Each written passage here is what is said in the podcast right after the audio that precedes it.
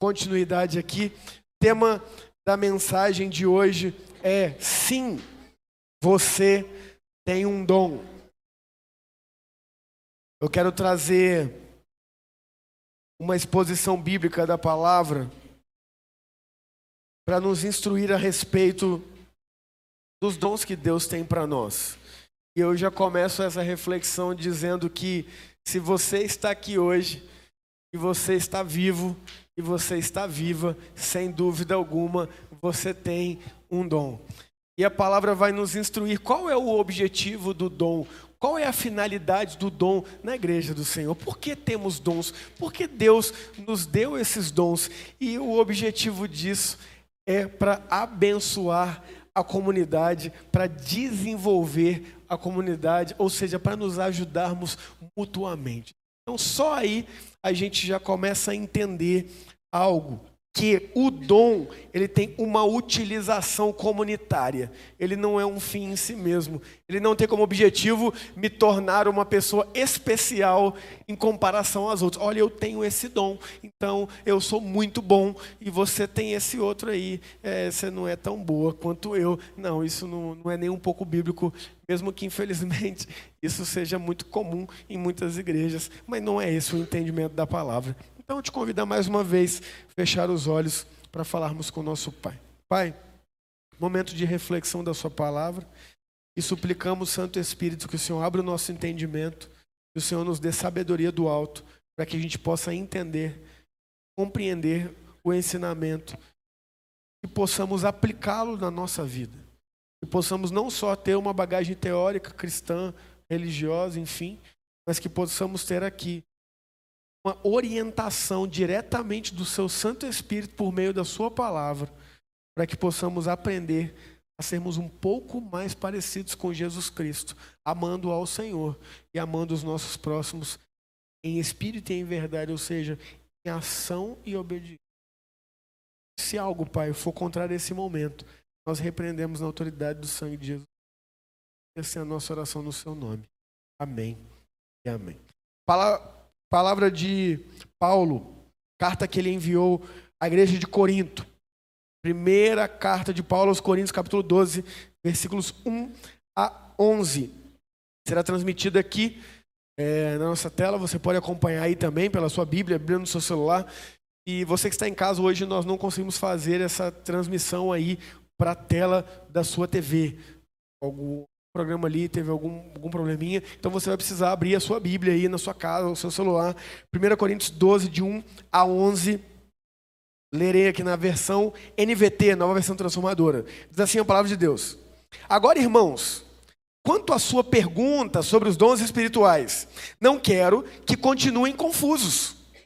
Vocês sabem que quando ainda eram pagãos, foram conduzidos pelo caminho errado e levados a adorar ídolos mudos. Por isso quero que compreendam que ninguém fala pelo Espírito de Deus, amaldiçoa Jesus, e ninguém pode dizer que Jesus é Senhor a não ser pelo Espírito Santo. Existem tipos diferentes de dons espirituais, mas o mesmo Espírito é a fonte de todos eles. Existem tipos diferentes de serviço, mas o Senhor a quem servimos é o mesmo. Deus trabalha de maneiras diferentes, mas é o mesmo Deus que opera em todos nós. A cada um de nós é concedida a manifestação do Espírito para o benefício de todos. A um, o Espírito dá a capacidade de oferecer conselhos sábios. A outro, o mesmo Espírito dá uma mensagem de conhecimento especial. A um, o mesmo Espírito dá grande fé. A outro, o único Espírito concede o dom de cura. A um, ele dá o poder de realizar milagres. A outro, a capacidade de profetizar. A outro, ele dá a capacidade de discernir se uma mensagem é do Espírito de Deus ou de outro Espírito. A outro ainda dá a capacidade de falar em diferentes línguas. Enquanto a um outro dá a capacidade de interpretar o que está sendo dito. Tudo isso é distribuído pelo mesmo e único Espírito, que concede o que deseja a cada um. Ano de 2005, desculpa, ano de 2007. Eu estava no penúltimo ano da minha primeira faculdade. E eu estudei na Universidade Federal do Espírito Santo. E aí estava tendo uma greve de servidores. E aí os professores, os servidores da universidade se juntaram é, para uma reunião. E eu era o representante dos alunos ali é, do meu curso. Então eu fui convidado para essa reunião. A universidade em greve, todo aquele caos, todo mundo aquela ansiedade, retorna ou não retorna, e aquelas brigas e etc. E aí eu estou lá nessa reunião e ali está todos os servidores da Universidade Federal do Espírito Santo. Desde os professores mais altamente capacitados, as pessoas que estavam ali na área da limpeza, as pessoas que cuidavam da biblioteca, as pessoas que cuidavam da jardinagem, enfim, todos. Todos, todos, todos estavam ali. E aí, algumas pessoas estavam dirigindo né, essa reunião, e de repente um professor é, renomadíssimo, cara, na época, tinha mais de cinco pós-doutorados. O cara era uma, uma figura icônica, assim. Ele era um exemplo. Era conhecedor demais. Ele levanta a mão para fazer uma pergunta. Só que antes dele, um servidor que trabalhava na área da manutenção predial, fazia pequenos reparos, tinha levantado a mão antes. Mas, pensando na lógica que as pessoas que estavam dirigindo estavam à frente, o professor estava bem à frente e levantou a mão. Mas o senhor que estava atrás tinha levantado antes dele, mas ele não viu. E quando o dirigente foi dar a palavra, apontou para o senhor, mas o professor achou que era para ele. E aí o professor começou a falar. E aí o dirigente ali com todo jeito falou, professor, desculpa, mas é, o senhor ali tinha levantado a mão primeiro. E aí esse professor olhou e falou, não, perdoa.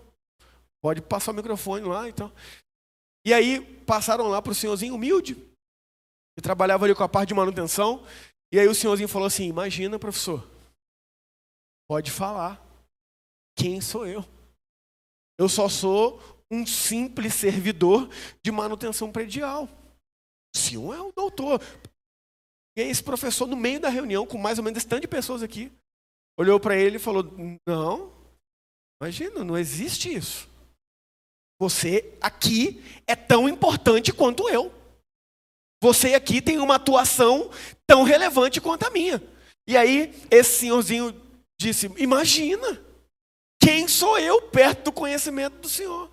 Isso no meio da reunião.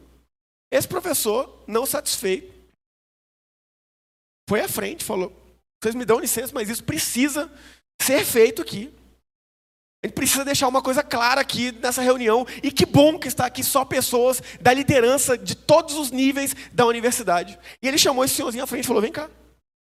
E o senhorzinho, todo desconcertado, humilde, foi à frente. Ele falou assim: Eu vou fazer um desafio aqui.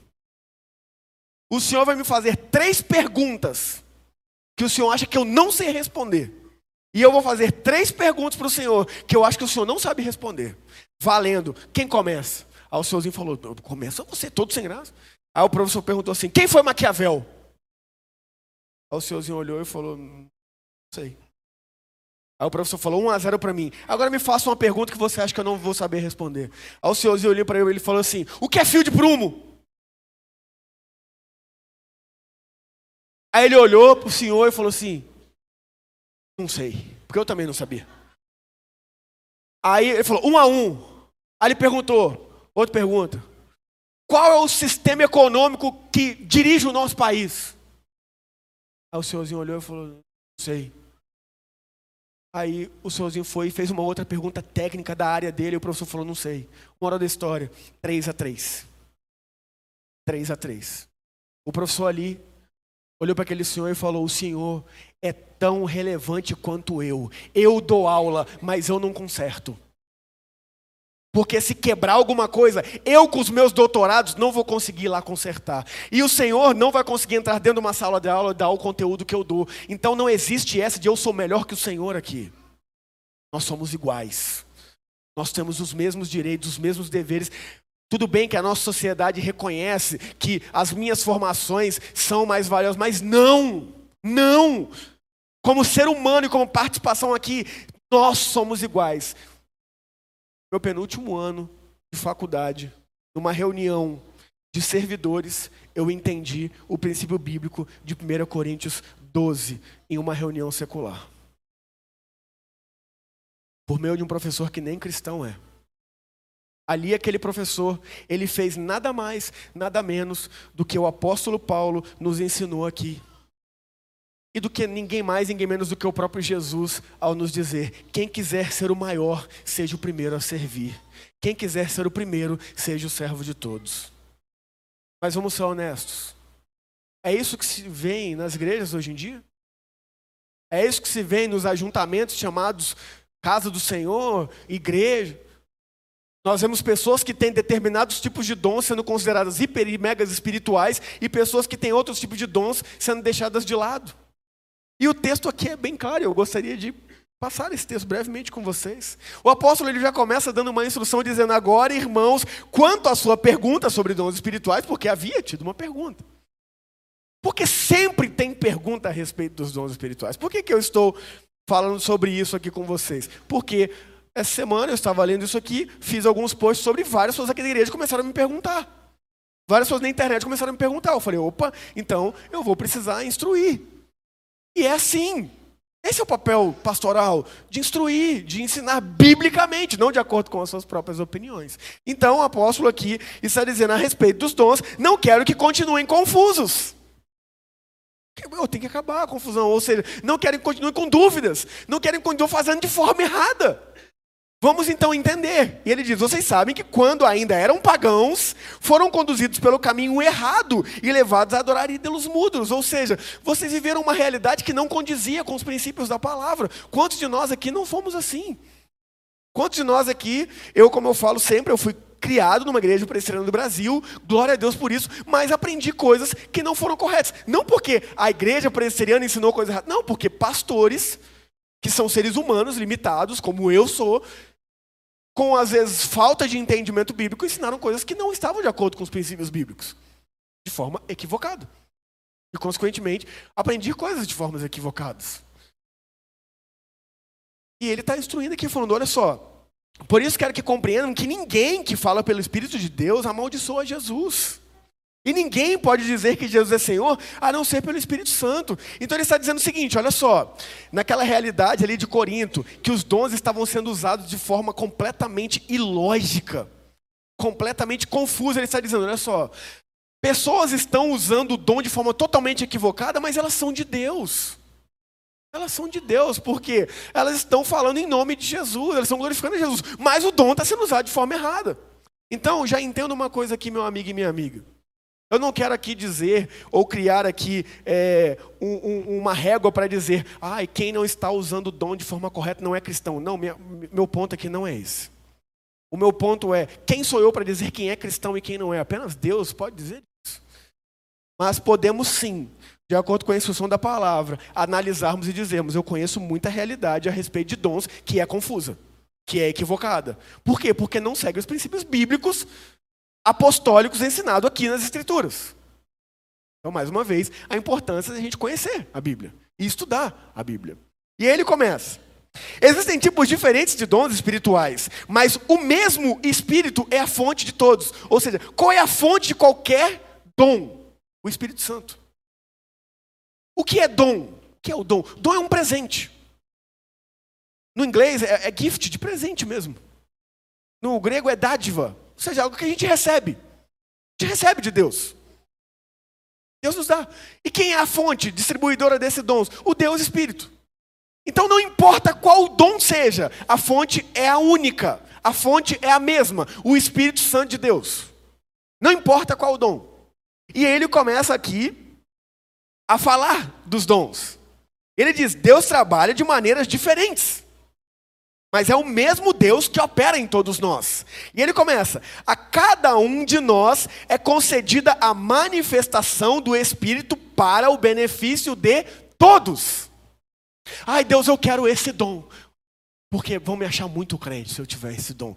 Já está pedindo de forma equivocada. Vou falar uma coisa para vocês aqui. É, se você vem de berço presbiteriano ou tem costume de estar numa igreja presbiteriana, você não vai ver, por exemplo, a manifestação do dom de línguas sendo usual em cultos. Por uma mera instrução apostólica. 1 Coríntios 14, o apóstolo vai falar. Se você quer falar em língua no culto, tem alguém para interpretar. Se não tem, fica quietinho, fala na sua casa, você e Deus. É por isso que ninguém fica falando em língua aqui. É por isso. Porque tem alguém para interpretar? Não sei. Na dúvida, eu vou ficar na minha. Entendeu? Isso, gente, é instrução bíblica, não é candonga falando, não é IPB falando, é a Bíblia, é o apóstolo falando. O apóstolo Paulo fala: Eu falo mais língua que vocês todos, mas eu prefiro falar cinco palavras de entendimento comum do que dez mil que ninguém vai entender. Ele ainda dizia: Vocês que falando em língua desse jeito, entra uma pessoa que não é cristã, vão achar que vocês estão bêbados, vão achar que vocês estão loucos. E é o que acontece ou não é? Quantas pessoas têm medo até dessas manifestações? Que não digo que não são legítimas, gente, podem até ser, mas não segundo a instrução bíblica naquele momento, naquela realidade. Então ele está dizendo aqui: olha só, é, é o Espírito que nos instrui. E essa instrução do Espírito, desse dom, é para o benefício de todos. Mas eu, como falei, né, não é comum e usual a gente ver a manifestação desse dom de língua é, em cultos presbiterianos. Mas eu de uma igreja presbiteriana, sempre fui, como eu falei, já era pastor. Uma vez um pastor e alguns presbíteros me chamaram para orar. Eles começaram a falar em línguas. E eu fiquei assim, tipo. O que está acontecendo aqui? Na minha cabeça, presbiteriano nem isso fazia. Nem, nem quando estava lá, sozinho lá e tal. E aí eles começaram e eu fiquei, tipo, confesso que nem precisava de semana na pregação, na oração. Até porque eu também não entendi, né? Porque eles começaram a falar em língua. E aí eu só fiquei olhando assim, acabou. Aí eles, amém, amém, amém. Aí eu falei, o que, que foi isso aqui? Ela disse, quê? Eu falei, quê? Eu falei, quê? Eu que pergunto. Nós não é presbiteriano? Eu, Sim, ué. Eu falei, então, a gente fala em línguas. A gente fala aqui, nos momentos, a gente Deus, aqui, agora, sentir liberdade, então, estamos só a gente aqui. Entendi. E ali, eu não vou mentir para vocês, eu comecei a pedir esse dom para Deus. Eu falei, Deus, eu quero também. Para saber se é assim mesmo. Pergunto: o meu pedido estava correto? Na essência? Óbvio que não. Porque o objetivo do dom é para o benefício de todos. Para que eu estava pedindo para Deus dom de línguas? Para saber como era. Ou seja, não era benefício de todos, era matar uma curiosidade. Pronto. Só aí o meu pedido já não está de acordo com uma instrução bíblica simples e direta aqui. Ah, mas eu já pedi um dom de forma errada e recebi o nome disso é graça e misericórdia de Deus. Bondade. Quantas coisas a gente já pediu de forma errada na vida e um milhões de coisas Deus nos concedeu? Mas o princípio bíblico, a instrução apostólica, a instrução a partir do Espírito Santo de Deus é que a gente peça dons para o benefício de todos. E não, eu quero esse dom porque eu vou lá na frente, vou pregar e vão, nossa, todo mundo vai ficar impressionado com a minha performance. Já está pedindo de forma equivocada. Já não entendeu o princípio do dom. E aí ele começa dizendo o seguinte: há um espírito a um, o Espírito dá a capacidade de oferecer conselhos sábios. Gente, vamos ser sinceros aqui. Quem aqui considerava, até agora, conselho sábio o dom do Espírito? Você entende como que a gente é cocozão, assim? Conhecimento das Escrituras? A gente vai para uma pessoa, ou oh, tô passando um maior problema, ansiedade, desespero, a pessoa vem e fala, senta aqui, vamos conversar um pouco Mateus 6, 25 a 34. Olha o que a palavra ensina. Vai eu contemplar a natureza. Vai olhar os pássaros, mas é olhar, é na prática. E tal. A gente olha e fala, é legal. Obrigado. Agora, se a pessoa falasse assim, Deus está me revelando. Deus está me. Dá uma quebrada de lado ainda. Deus está me revelando. Nossa, você não sabe a profecia que eu recebi. A pessoa falou que eu estou ansiosa. Sério? Tipo, ah, nossa, que profecia, hein? O, mundo está ansioso. Tipo, só Deus eu acho que não está ansioso. Você, você, entende como a gente é, é bobo? Como a gente não entende a instrução bíblica? Conselho sábio é dom do Espírito. E a gente nem valoriza a sabedoria, por exemplo, dos mais velhos que tem aqui. Nem valoriza um conselho. A gente ainda diz que conselho, se fosse bom, não dava, vendia, que nem bíblico isso é. Agora, botou um arzinho de espiritualidade, botou um, um, um, um poderzinho. Nossa, você não sabe. Eu nunca vi alguém chegando falando, pastor, estava lá em Minas, uma pessoa chegou para mim e falou assim: posso dar um conselho? Come menos. Estava vendo seu prato aqui, minha filha. Meu filho, diabetes é logo ali. Nunca vi ninguém chegar para mim e falar isso. Agora, se a pessoa chegasse lá e tivesse uma revelação, Deus está me revelando que você estará em lugares grandes e altos, anunciando ao Senhor, onde tua mão tocar, vai ser bênção. Gente, isso Jesus disse. Se Jesus é o nosso Deus, se nós somos pequenos cristos, onde a gente estiver, vai ser abençoado. Precisa de revelação para isso? Mas por não entendermos a palavra, a gente acha que precisa. E a gente, nossa, que revelação. Eu tenho um amigo, cara, que ele era engraçado demais. Ele, ele, ele usava os dons dessa forma, né? Mas tudo bem, ele era adolescente, né? a gente era mais novo, então, então até releva. Ele era assim, pastor, você não vai acreditar. Deus me deu uma revelação. Eu falei, ah, conta. Não, eu, eu pedi para ele me revelar, né? Se era para namorar com fulano ou não. Eu falei, falei, começou, velho. Falei, ah. E ele, ele falou comigo, ele me revelou que era. Falei, entendi. E, e como que foi? Eu fui para Toledo Barros ali, ó, praça ali, e falei assim, Deus, se passar um carro branco aqui é do Senhor. E ele falava sério, não era brincadeira. Aí você vê é, como, como, que a falta de entendimento faz a gente ser ridículo em algumas coisas. Eu quero ver se ele falar assim, Deus, se passar um Tesla, ou se passar o foguete do Elon Musk aqui na Toledo Barros, é, isso a gente não faz. Isso a gente não faz. É se, caçar um, se passar um carro branco. É, ai, Deus, é, se, se ela fala que quer, é confirmar. Ah, gente, sério. Por favor.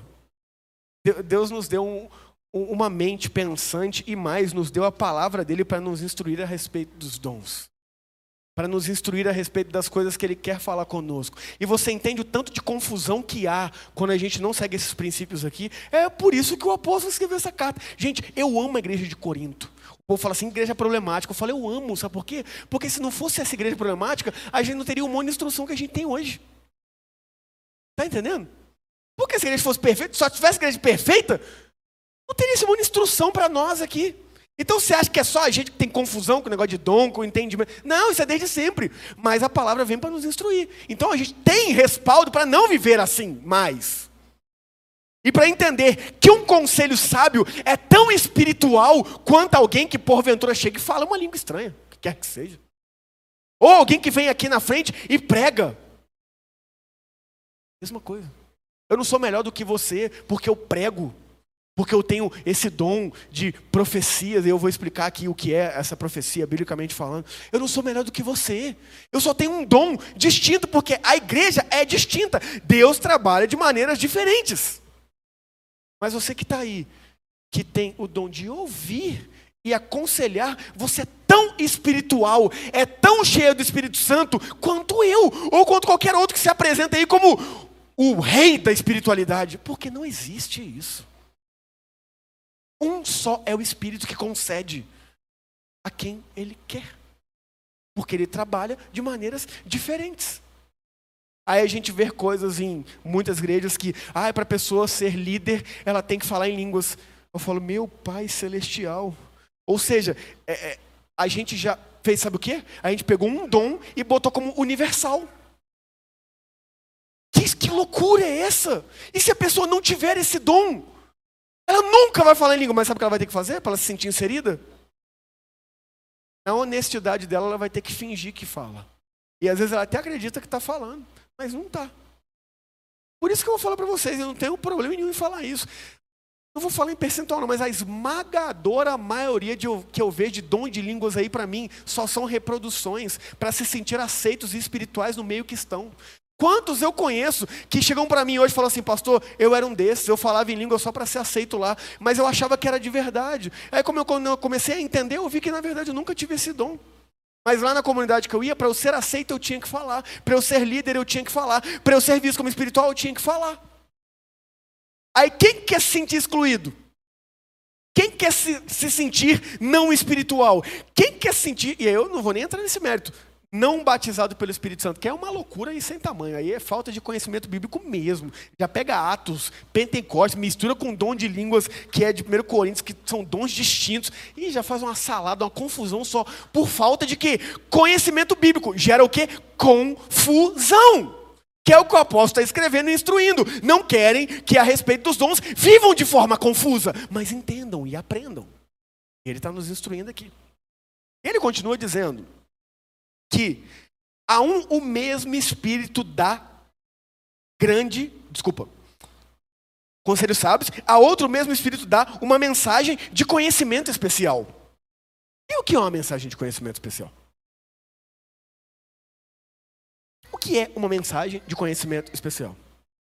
Vou explicar para você. Uma mensagem de conhecimento especial é uma mensagem de conhecimento especial. Agora você entende que uma mensagem de conhecimento especial para mim pode ser uma coisa e para você pode ser outra? Porque às vezes uma pessoa pode chegar para mim e falar assim, pastor, é... eu estava lendo na Bíblia isso, isso e isso, e eu olhar e falar assim, eu precisava ouvir neste momento. Foi Deus que te mandou aqui, cara. Parece que você sabia o que eu estava pensando. Isso é uma mensagem de conhecimento especial. Agora, por que a gente acha que mensagem de conhecimento especial é só quando alguém para a gente na rua, que nunca viu a gente, e fala assim, ei, você está com problema. E aí eu vou falar muito verdade para vocês. É, essas mensagens genéricas para mim, não sei se porque eu sou meio irracional, sabe? Mas como, ah, Deus está me mostrando que você está em grande dificuldade. Ah, não, não, não, eu dificuldade, imagina. Eu, pandemia, crise econômica, guerra no mundo. Não, não estou com problema, não, imagina. Não, Deus me mostrou que alguém da sua família está com depressão. Ah, sério? É, no caso sou eu, né? Serve? Eu? Serve? Serve eu? Sabe, são coisas, gente, que me desculpa, são, são, chega a ser banais. Agora, eu estou falando que eu não acredito? Eu acredito. Porque eu já vivenciei. Eu já vivenciei. Eu estava em 2020 em Belo Horizonte, sozinho, sozinho. Uma mulher chega para mim lá, fala assim: tudo bem? Tudo bem. Ela, pastor Tiago? Falo sim, até então, ah, sei lá, vivo no Instagram, enfim. Falei sim. Ela falou: tem uma mensagem de Deus para você. Falei, amém. Ela falou assim: olha só, você tem um grande amigo e o nome dele é tal, falou o nome. Falei, tá, um nome comum. Falei, aham. Ela falou: E você está chateado com ele. Só que você está em pecado. Porque ele errou com você. Mas você não cumpriu a Bíblia que diz que quando o irmão erra contra você, você deve ir até ele. E você não foi até ele. E você o está evitando. Ele está precisando de você e da sua amizade. Então, quando você sair daqui e voltar para a sua cidade, você vá até esse seu irmão, resolva com ele e peça perdão, porque ele errou com você, sim, mas você também errou com ele e não cumprir a Bíblia. Pergunto, nem com a minha esposa eu tinha comentado isso. Sabe coisinha boba? De grupo de WhatsApp, que ele fez um comentário e, eu, ele achou que eu não estava no grupo, mas eu estava, eu fiquei ofendido. Ao invés de eu ir lá nele e tirar a limpo, como a Bíblia nos ensina, não, irmão, eu fiquei chateado. Não, eu fiz como uma criança, né? Eu fui lá e, ah, também não falo mais. Aí ele vinha falar comigo, é, poucas ideias, sabe? Aham, uhum, é, é. É. Não quero esse tipo de amizade. Aí Deus usou uma benção Nossa Senhora lá em BH, velho. E nem com a minha esposa. Mas por que eu não tinha comentado nem com a minha esposa? Porque a Roberta é muito prática. Ela ia falar assim: vira homem? Vamos crescer, virar adulto? Vamos lá resolver? A Roberta é prática demais. Então nem com ela eu contei, entendeu? Nem para ela eu falei. Falei, ah, deixa eu ficar aqui no meu pecadinho, sabe? No meu eguinho, na minha infantilidadezinha. É a mulher lá em BH, cara. Aí eu te pergunto, como é que essa mulher sabia disso? Agora eu vou te falar outra coisa. Isso é comum e usual? Não, é. Assim como ressurreição na Bíblia não é tão comum e usual, não. Quem que Jesus ressuscitou? Ele mesmo? O filho da viúva de Naim? Lázaro? Mas quem? Agora estou lembrando de São Acho que tem mais um. A senhora de Pedro não estava morta. Foram poucos também, gente. Acho que ressurreição na época de Jesus era, é, é morreu, morreu, ressuscitou. Não. Então, há coisas que acontecem, sim, sim acontecem. Mas não são é, usuais e corriqueiras, não. No, agora a gente fica, às vezes, parece que só procurando essas coisas. E deixa de ver a riqueza da ordinariedade dos atos de Jesus, da simplicidade. E do extraordinário até mesmo no simples. Porque a gente fica buscando essas manifestações. E parece que se não tiver elas, nem crente a gente é. Aí a pergunta é: a nossa fé está em Jesus ou a nossa fé está em manifestações? Porque elas são ótimas e maravilhosas. Em 1 Coríntios 14, se a gente seguir aqui, o apóstolo vai falar: procure com zelo os melhores dons. Procure, busque os melhores dons. Mas saiba, na lista que ele coloca ali, o dom de línguas está em último. E o dom de profecia está em primeiro. Então, se você for ver até em ordem hierárquica de dom, de 1 Coríntios 14, o dom de língua sai em último. Em muitas realidades, ele vem para primeiro. Ao ponto que se a pessoa não fala, nem bater no Espírito Santo ela é. Confusão. Por falta de quê? Conhecimento bíblico, aplicado. E, gente, está aqui. É lei. Há um, o mesmo Espírito da grande fé. Sempre tive dúvida a respeito da grande fé. Porque Jesus diz que se a gente tiver fé do tamanho de um grão de mostarda, e se eu tivesse com um grão de mostarda aqui na minha mão, você nem o veria. Jesus diz que se a gente tiver uma fé desse tamanho, a gente move até montanhas. Falaria para a montanha, pula no mar, e ela pula. Ou seja, eu vejo ali que a fé não é nem tamanho, é maturidade. Mas aqui o apóstolo vai falar: a uns Deus dá grande fé. E aí você vai estudar ali, você vai estudar os teólogos, aqueles que se aprofundam, se debruçaram profundamente ao longo desses séculos. Você vê que ali na grande maioria das opiniões, a grande fé aqui é aquela pessoa que está sempre, sabe, que envolve até mesmo a personalidade dela, é aquela pessoa que sempre está vendo o lado bom, não, mas vai dar certo. E isso não é otimismo, não, tá, gente? Não é otimismo, não. Ser otimismo, otimista é uma coisa, ser realista é outra. Eu falo muito com a minha esposa, eu não sou otimista, eu sou realista. Agora, a minha fé é crer. E para mim, ser realista é crer que Deus faz. Então, quando eu vou, eu vou orar por alguém lá, e eu falo assim, vamos orar, e a pessoa, vamos orar para Deus curar. Eu falo, amém, eu creio que Deus cura. Eu creio que Deus cura de várias formas. Eu creio que Deus cura através do médico. Eu creio que Deus cura de maneira inexplicável, instantânea ali, que ainda não se explica. Eu creio que Deus cura levando para a eternidade, que é a maior cura, que é ir para o céu. Eu creio que Deus cura de várias formas. Então eu vou lá e eu oro para cura mesmo. Mas eu falo, Deus, a minha vontade humana de filho é a cura aqui, instantânea. Que o câncer desapareça, não sei como. Essa é a minha vontade e eu peço. Agora, o Senhor vai usar a cura pelo médico, o Senhor vai usar essa cura, ou a cura é através da elevação dela para a eternidade, aí é contigo. E eu me submeto ao Senhor. Mas eu tenho fé, porque eu creio que acontece. E acontece, gente acontece. E há vários exemplos, inclusive aqui na nossa comunidade, de relatos desses. Vários. Agora, o foco é isso? Não. Não. O foco é Jesus Cristo. O foco é viver como Ele. Agora, isso vem no pacote? Vem, glória a Deus por isso. Então, quando ele vem falar aqui, o Senhor vem falar aqui da grande fé, é essa pessoa que sempre vai estar nos motivando a, a vamos crer. Vamos, vamos, não vai dar, cara. Vai, vamos, vamos, vamos, vamos, cara. Vamos fazer a nossa parte, mas confia. Porque tem aquelas pessoas que são como? Ah, não sei, cara, não sei. Vamos fazer a nossa parte, óbvio. Mas vamos, vamos crer. É a grande fé. Vamos falar a verdade. Quantos de nós aqui são assim? E já tem aquelas pessoas que não têm esse dom.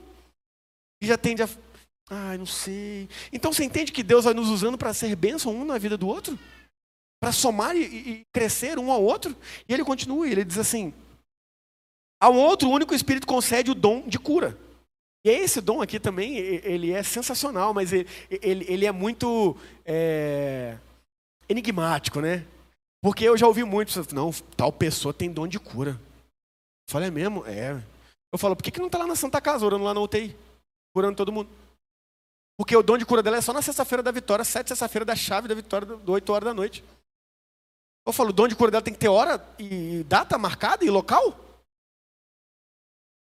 Pega essas pessoas que têm dom de cura e taca lá na Santa Casa, lá na UTI, Covid. Cadê o povo do dom de cura no Covid? Deixava 24 horas plantando na UTI, curando todo mundo. Por quê? Porque não é assim, gente. Dom não é poder de videogame, não, tá? Hadug, não tem? Hadug. Hadug. Hadug. Não. Dom é manifestação do Espírito. E a cura vem de várias formas. A cura vem através de uma conversa. A cura vem através de uma oração. A cura vem através, de fato, de uma limpeza instantânea de alguma doença. A cura vem através da redenção de uma alma. A cura vem de N maneiras. Agora, qual o dom de cura que a gente acha que é, é só de ir lá orar e acontecer. Eu nunca me esqueço de um filme chamado Fazendeiro e Deus. Se você não viu, você me veja. Esse filme tem uma cena que me marcou muito. Que esse cara ele era muito doido, cachaceiro, brigão, matador, e ele se torna cristão. Ele é alcançado por Cristo. E esse cara começa a fazer a diferença na, no bairro dele, no, na fazenda dele, ali ao redor. Nossa, é um negócio lindo de ver. E aí esse cara muito usado por Deus, simples, simples, simples. Um dia tá lá na casa dele, e aí uma tempestade, e aí chega um pessoal chovendo, e bate na porta dele, ele atende, e fala que foi. Nossa, a mulher ali, caiu um raio nela, vamos lá, você é de Deus. E ele vai meio tipo, gente, o que, que eu vou fazer? Sabe, uma comunidade rural, não tem médico, não tem nada perto. E ele vai lá e a mulher está lá morta. Está morta. Um raio na cabeça, matou. Aí ele vai lá, ajoelha, ele chora. E fala, Deus, tem misericórdia, Pai. Sou da sua vontade, cura, ressuscita, levanta essa mulher. A mulher levanta, velho. Ressuscitou. Beleza. Pá, lindo, maravilhoso. Pá. Aí o filme vai desenrolando.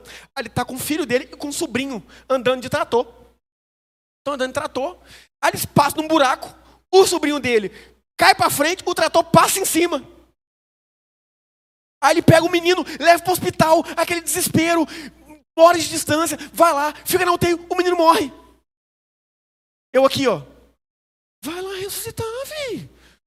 Você ressuscitou, estranho, não vai ressuscitar seu sobrinho. Ali ele chorou a morte do sobrinho. Ali ele teve um momento ali de revolta com Deus, mas logo após um quebrantamento. Ué, não é Hadug?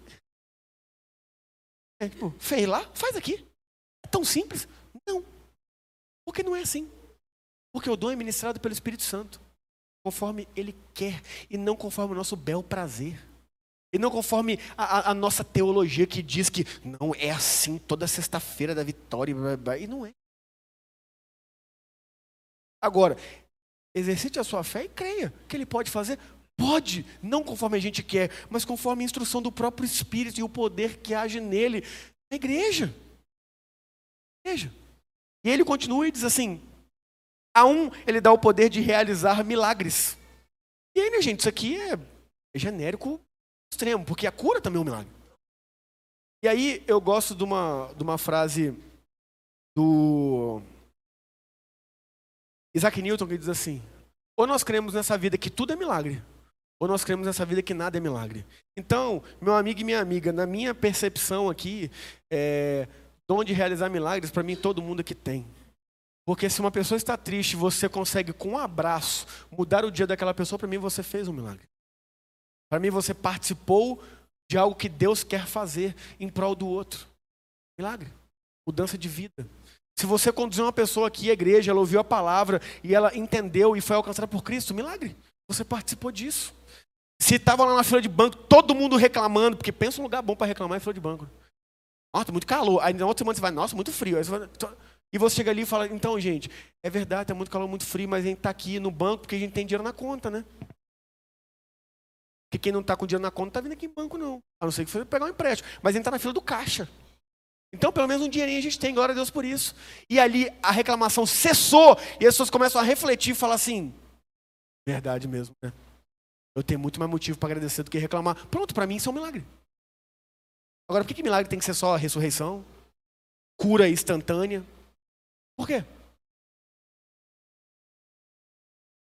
Milagre nada mais é do que a gente viver e ser reflexo de Cristo, participando do que Ele quer fazer aqui nessa terra. E aí tem níveis, óbvio, tem realidades, óbvio, mas cada um de nós vai ter sua participação nisso. Cada um de nós. E não é, ah, fulano, ah, ele é melhor que eu, porque não, é a realidade dele. É o que Deus tem para ele. Eu vou fazer da minha realidade, do, do que Deus tem para mim. Porque todos nós temos dons. Todos nós. Todos nós, sem exceção. Espero que você tenha entendido que até mesmo um simples conselho sábio é um dom espiritual. Para você nunca mais falar que, ah, eu não tenho dom nenhum. Ah, mas eu não sou uma pessoa boa para dar conselho, não. Eu entendo também. Eu entendo também. Tem gente que não é bom, né? Só tá lá morrendo, fala, ah, para de frescura, bora. Vai. Ah, morreu, né? Vou ali morrer. Então tem gente que não tem muito mesmo. E, e por quê? Porque não tem esse dom. Aí eu vou colocar essa pessoa para ser líder do aconselhamento. Não, óbvio que não. Vou falar, não, não faz favor, não dá conselho para ninguém, não. Dá dinheiro. Tem grana? Usa, sei lá, é, generosidade, mandar conselho não. Conselho passa para outro. Esse não sabe. E aí vai ser usado de outra forma. Milagres. A outro a capacidade de profetizar. E aí aqui, de forma rápida, breve, didática. Profecia na Bíblia é instrução da palavra. Isso que o profeta fazia no Antigo Testamento. Em 92% dos casos. Estou te dando um dado, tá? Um dado. Não é invenção, não. 92% das profecias bíblicas dizem respeito ao tempo presente. É o profeta indo até o povo falando, galera, ou a gente muda a nossa postura, ou a gente abandona esse estilo de vida péssimo que a gente está vivendo, ou a gente vai se lascar. E não é porque Deus vai lascar a gente, não, é porque o nosso estilo de vida nos lasca. Mas Deus está nos dando aqui a instrução, Deus está nos dando aqui a direção. Vamos para esse lado, vamos sair disso aqui. Isso é profecia. Apenas 8% diz respeito ao futuro. Apenas 8% aponta uma realidade, ou longínqua, ou próxima, mas que diz respeito ao amanhã. 92% é hoje. É hoje. Então, profecia, o povo tudo vem. Ai, receber uma profecia. Pode ver que é, milagre, é, é futuro. Você recebe profecia todo domingo quando você vem aqui ouvir a pregação. Você recebe profecia toda vez que você abre sua Bíblia. Você recebe profecia toda vez que você vai no Instagram e vê alguém comentando um texto bíblico. Isso é profecia. Em 92% dos casos. Mas em 8% pode acontecer de alguém chegar e falar algo real, ligado ao futuro? Pode também, mas é mínimo. O que é 8% perto de 92%, gente? Mas a gente acha profecia só... Não, é, o fulano é profeta. Na verdade, ele é mais evidente, né? Pode reparar. Não, ele não é profeta, ele é evidente. Ele só fala de futuro. Ele só fala de que vai acontecer. Ele só fala de coisa lá.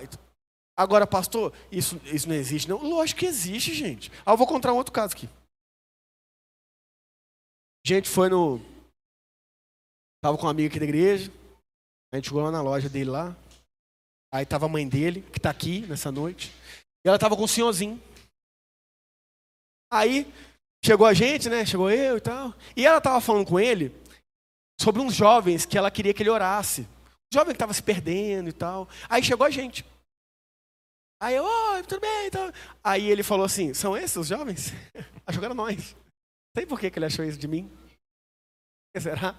Aí ela falou: não, não, esses aqui são umas bênçãos. Esse aqui é pastor, inclusive. Aí ele fez assim. para mim era mais que o jovem. O jovem que estava se perdendo, era ele. Ele é o pastor. Ela falou, não, isso aqui são bênçãos. Aí eu falei assim, mas por quê? Aí ela falou, não, porque eu falei para ele orar. Eu falei, mas oração eu não rejeito, não, é. Eu não estou rejeitando nem injeção de Covid-18 doses, mas oração. Eu falei, oh, ora aí por mim então. Aí ele falou assim, vamos orar lá na sala? Aí falou, vamos. Tava eu, dois presbíteros aqui da igreja, nós três.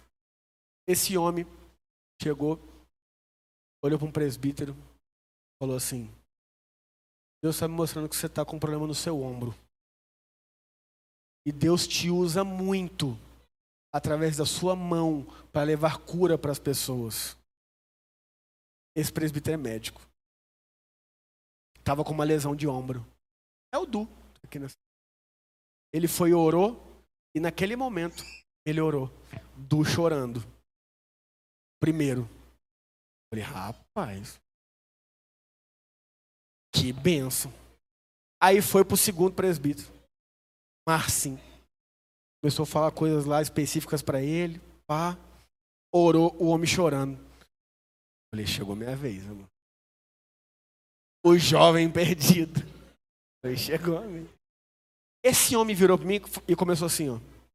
João 8,32, conhecereis a verdade, a verdade os libertará. João 3,16, porque Deus amou muito de tal maneira que deu seu Filho unigênito para todo aquele que nele crê não pereça, mas tenha a vida eterna. Romanos 8, 28. Todas as coisas cooperam para o bem daqueles que amam a Deus. Efésios 2, começou. Referência, versículo. Referência, versículo. Referência, versículo. Referência, versículo. Gente, se fosse uma gincana bíblica, ele ganhava. Eu não estou brincando, eu não estou brincando. O homem engatou numa de referência, versículo. Referência que eu ficava assim, ó. Mas o outro estava doente, orou e curou. E eu é só Bíblia. Só versículo. Eu falei, sabe que ele quer disputar comigo? Eu acho que é pastor, vem quem sabe mais. E eu aqui, ó. Ele falando, falando. E o homem não parava, sério mesmo. Eu não sei nem quanto tempo que ele ficou. Foi mais de cinco minutos, gente. Pensa aí, cinco minutos falando versículo. É muita coisa, cara. Aí ele parou e falou assim: ó. Eu estou falando isso porque eu sei que você é um homem da palavra. Então, eu quis mostrar para você que Deus também me usa na palavra. E aí, cara, ele falou coisas que eu estava em crise, cara, ministerialmente falando. E aí, mais um chorando. Mais um chorando. Eu falei, é de Deus. Esse senhor faleceu, cara, na pandemia de Covid. Está na glória. Então, gente, existe. Eu falo, eu já vivenciei. Existe. Ah, mas é a coisa mais comum do mundo. Ah, ele é mil mas crente. Não, ele é crente como eu, como você. É uma bênção de Deus. O respeito que eu tenho por esse homem e, e, pela figura dele é o respeito que eu tenho por qualquer um de vocês aqui. Porque vocês me abençoam tanto quanto ele. Não acho que eu fui mais abençoado por ele do que quando você entra ali naquela sala e você compartilha suas lutas comigo e eu olho e falo assim: é Deus, é só o Senhor mesmo, porque olha o que essa pessoa está passando, cara. Vocês me abençoam de igual forma, porque um é o Espírito e ele dá o dom conforme ele quer. E ninguém é melhor do que ninguém por isso. Ninguém é mais espiritual do que ninguém por isso. Ninguém é o bonzão. E na verdade, aqueles que são bonzãos estão se colocando na função de servos, na função de serviço. Que é isso que a palavra nos instrui. E aí, caminhando para o fim. A outra ele dá a capacidade de discernir se uma mensagem é do Espírito de Deus ou de outro Espírito. Isso aqui a minha esposa tem, porque eu sou bocozão. Eu falou comigo, falou Jesus, eu tô, amém, amém, é de Deus, amém. Nossa, bocó, pega um cara bocó, eu. Aí eu vou lá com a minha esposa, falo, mas eu vou ver com a minha esposa. A pessoa chega lá em casa, velho, o, o, cara, literalmente, tipo, drogado de crack. Literalmente. Aí o cara falou assim, Deus falou comigo, você tem que me dar seu carro. A obra. Vou pedir para Deus confirmar. Aí eu vou lá na minha esposa e falo, você é, você é trouxa? Você é besta? O cara... É, é, tem esse dom aqui, cara. Então, quem que eu vou? As pessoas vêm falar comigo, ah, tô com um projeto de Deus. Eu falo, amém. Eu vou ver com a minha esposa. Gente, se souber o de propósito que eu recebo, esse dia eu recebi a proposta de fazer um programa, velho, televisão. Você acha que eu fiquei como? Na hora. Gente, vou virar William Bonner. De Jesus. Cheguei em casa falei, amor, ela falou, Tiago. Meu filho do céu. Você ouviu? Nossa, é mesmo, né? Acho que não é de Deus, não. Acho que é de outro espírito isso aí. Mas na hora você acha que eu tava como? É Deus, é Deus, é de Deus. Você entende por que a gente precisa de um do outro aqui, cara? Precisa da igreja? Entendeu? Você entende por que eu preciso dos presbíteros? Você entende porque eu preciso aqui dos diáconos? Você entende porque a gente precisa um do outro aqui? Porque a gente se ajuda mutuamente, porque ninguém aqui é o melhor de tudo, não. Ninguém aqui é perfeito em tudo, não. A gente precisa um dos outros. E aí, a outro ainda dá a capacidade de falar em diferentes línguas, enquanto a um outro dá a capacidade de interpretar o que está sendo dito. Não vou me deter no dom de línguas eu vou fazer uma pregação específica sobre esse dom, explicando o que é o dom do Pentecostes a partir de Atos 2, o que é uma manifestação espiritual a partir de 1 Coríntios 12, 13 e 14, e mostrar o entendimento bíblico reformado a partir disso aqui. Bom, mas se você está aqui e fala assim, nossa, mas é eu estava esperando para ouvir, só vim por causa desse. Já fica aí a lição de casa. Atos 2, leia com muita atenção. 1 Coríntios capítulo 12, leia inteiro. Eu li aqui do 1 ao 11, leia inteiro. Leia o 13 inteiro e leia o 14, que você vai ter uma noção, pelo menos básica, de ver que uma coisa é uma coisa, outra coisa é outra coisa. Não dá para confundir. Bom, dúvidas, me chamem, mas eu prometo futuramente fazer uma pregação só sobre isso. Tá bom? E aí, ele diz aqui: tudo isso é distribuído pelo mesmo e único Espírito que concede o que deseja a cada um. Você pode pedir, você pode implorar, você pode suplicar, você deve buscar, mas quem dá é o Espírito, conforme Ele quer. Não conforme eu quero, não conforme as minhas vaidades ou minhas tratativas de entender que é necessidade, isso quem sabe é o Espírito. Agora a gente busca com zelo os melhores dons. E a lista deles ali está em 1 Coríntios 14, logo no princípio do capítulo, Paulo já lista ali esses dons. E por fim, meu amigo e minha amiga, se você está aqui nessa noite, diante do que eu falei, você pensou e falou, cara, eu não tenho dom nenhum desse aí não. Nenhum, nem mesmo do conselho. Eu não tenho não. Eu quero dizer uma coisa para você. O mesmo apóstolo que escreveu isso aqui, ele vai dizer em Romanos que o salário do pecado é a morte, mas o dom gratuito de Deus é a vida eterna. Você está aqui vivo, meu amigo e minha amiga. Se você crê em Jesus como Senhor e Salvador, você tem vida e vida eterna, e isso é um dom. Pode ser que você esteja começando na caminhada agora. Pode ser que você tenha mil anos de igreja, mas sempre viveu na superficialidade. Por quê? Porque não teve aprofundamento, conhecimento, não teve explicações. E ele viveu só indo, frequentando, e agora você está aí desenvolvendo. Saiba, você tem dom. A começar com o mais importante, que é o dom da vida eterna dado por Jesus Cristo, nosso Senhor e Salvador. Esse é o principal e maior de todos. Que é a salvação em Cristo. Agora, esteja cada dia mais aprendendo com Jesus, desenvolvendo aqui na comunidade e saiba, você vai ver que você tem diversos dons lembre-se, para serem usados para benefício de todos. E nunca para vaidade religiosa dizer eu tenho esse dom, eu sou bom, eu sou espiritual, mas para serviço. Deus nos abençoe. Vamos orar. Fecha. Pai, obrigado pela sua palavra. Nos instrui, nos exorta, nos ensina, nos motiva.